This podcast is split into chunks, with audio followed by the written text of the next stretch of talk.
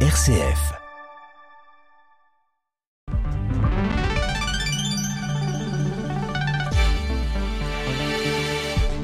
Eh bien bonjour Pierruc, salutations retournées, bonjour Pierruc, bonjour à toutes et à tous. Oui, pour cette actualité ici en région lyonnaise, 8 rue, on est le mercredi 5 juillet, plus de 200 maires reçus à l'Elysée hier.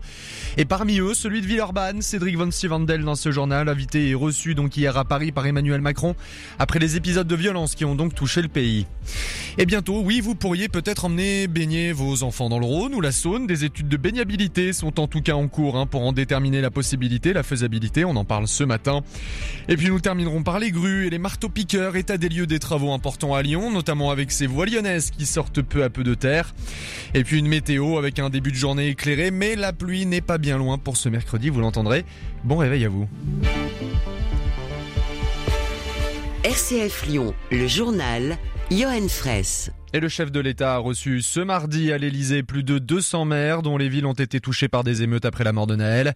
Il a annoncé notamment une loi d'urgence, hein, vous en parliez Pierruc, pour reconstruire au plus vite, ainsi qu'une aide financière pour la construction de la voirie, les réparations des bâtiments communaux, des écoles. Selon le président de la République, le pic de ces derniers jours est passé.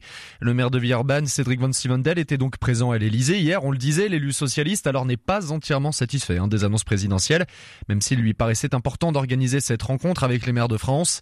Dans le TGV de retour de Paris, Cédric Van Stevendel fait le bilan des trois messages qu'il tenait à faire remonter au président. Un, d'abord la question de l'indemnisation des victimes, qu'ils soient commerçants ou euh, simples citoyens qui ont vu leur véhicule brûler. Donc là, il y a eu quelques réponses euh, apportées.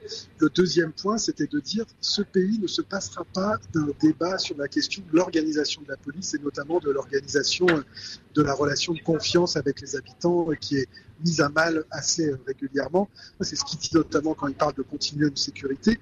Puis le troisième point, c'était de lui dire Enfin, qu'avez-vous fait du rapport Borloo, Monsieur le Président de la République? C'est vous qui l'aviez commandé. Les propositions faisaient consensus euh, entre la droite et la gauche pour beaucoup d'entre elles, et vous n'en avez pas fait grand-chose, sinon rien. Donc, euh, c'était trois points pour moi qui me semblaient euh, être des pistes de travail que je souhaitais partager. Je le fais à d'autres occasions avec les, ministres qui étaient là également.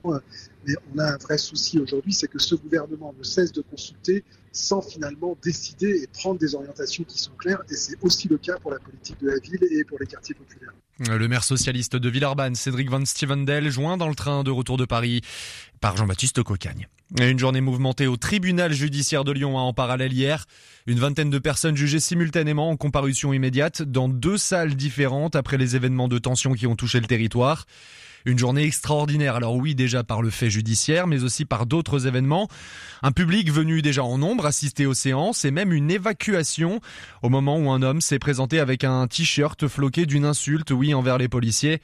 Un homme qui devait être évacué dans le calme, mais ça n'a pas fonctionné. Résultat, toute la salle a été évacuée. L'audience n'a pu reprendre qu'en fin d'après-midi, après que des tensions aient un petit peu monté, eh bien dans le couloir des pas perdus, pardon salle des pas perdus, pardon.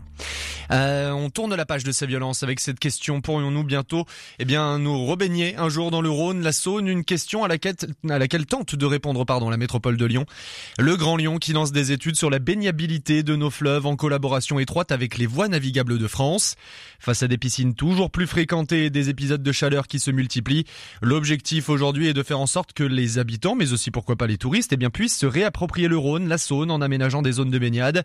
L'un des les enjeux de cette baignabilité et pas des moindres, la dangerosité de ces deux fleuves où les noyades sont fréquentes. Pauline Decoing, responsable des projets de développement et de la gestion du domaine public fluvial pour voies navigables de France. C'est vrai qu'il y a des zones qu'on constate aujourd'hui en baignade sauvage qui sont des zones dangereuses, hein, notamment parce que euh, il y a des courants qu'on ne voit pas hein, depuis la surface, c'est notamment le cas de la zone de la Fessine qui reste une zone extrêmement dangereuse. Pour autant, dans les zones qui vont être étudiées par la métropole de Lyon, il y a des zones où potentiellement on n'a pas ces courants. Donc il y a notamment la Darse de Confluence qui va être étudiée, potentiellement des sites sur le Val de Saône. Donc c'est bien d'étudier forcément des zones hein, où les courants sont moins forts et on peut se baigner en toute sécurité. On sait que dans le cadre des JO à Paris, on va se baigner dans la Seine. Potentiellement, ça veut dire que c'est possible. Il y a d'autres fleuves hein, dans lesquels on se baigne en Europe, hein, notamment le Rhin, alors pas côté français mais côté allemand. L'intérêt de l'étude, c'est bien effectivement de regarder quels sont les aménagements qu'on peut mettre en place pour pouvoir le faire en toute sécurité, que ce soit les risques sanitaires ou les risques liés au courant, et effectivement de voir euh, quels aménagements on peut mettre en place, potentiellement interdire la baignade quand il y a des problèmes de crue, interdire la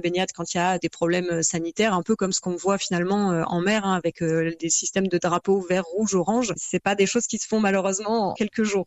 Une interview, pardon, à retrouver en plus long format tout à l'heure. Non, eh bien non, pas celle de Pauline Decoing, pardon. Vous avez pu entendre une interview plus long format tout à l'heure, 7h40, hein, juste avant ce journal. Il y a environ à peu près une demi-heure hein, autour, oui, de cette étude de baignabilité, emmenée donc et portée par la métropole de Lyon.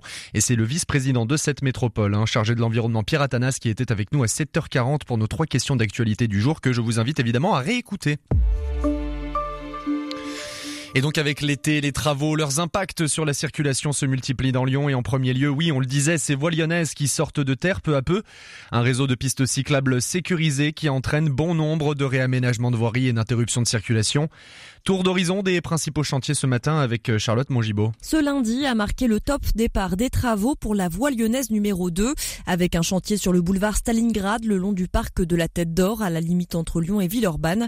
Une voie de circulation automobile est supprimée dans le sens jusqu'à la fin de l'année.